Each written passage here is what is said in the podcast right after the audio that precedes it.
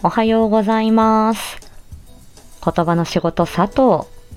こと佐藤です。今回はコラボライブのお知らせです。えーサムネイルにございます通り、来たる2月の15日木曜日22時より、ネイルデザイナーのぶさんをことさとチャンネルにお迎えし、のぶ展を語りたいライブを行います。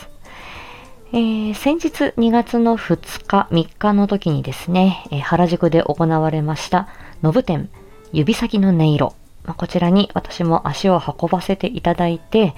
えーまあ、たまらずですね、あの、感想配信とか、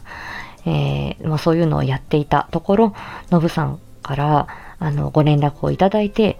え一緒にコラボしませんか？っていうことで、もうまたとないことなので、え、あの、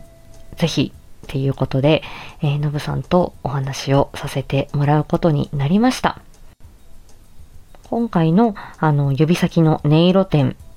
が、まあ、あの、出会いのきっかけでもあったっていうことなんですけれども、まあ、あの、お互いに異業種ですので、えーまあ、なかなかね、相まみえることがなかなか少ないかな。私自身はネイルサロンに行ったこともないっていう、そういうおしゃれ度低めの女子なんで、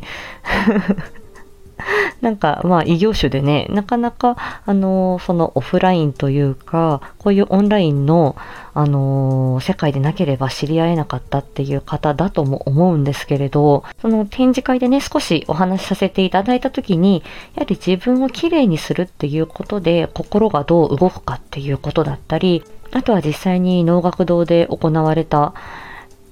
あの、ノブコレクション。あそこには本当にあの、ネイルだけではなくて様々な表現や芸術が詰まっているステージだったなーっていうふうに、まあ画像や動画を通して私は思うんですね。なので、まあそういう、あのことも含めて、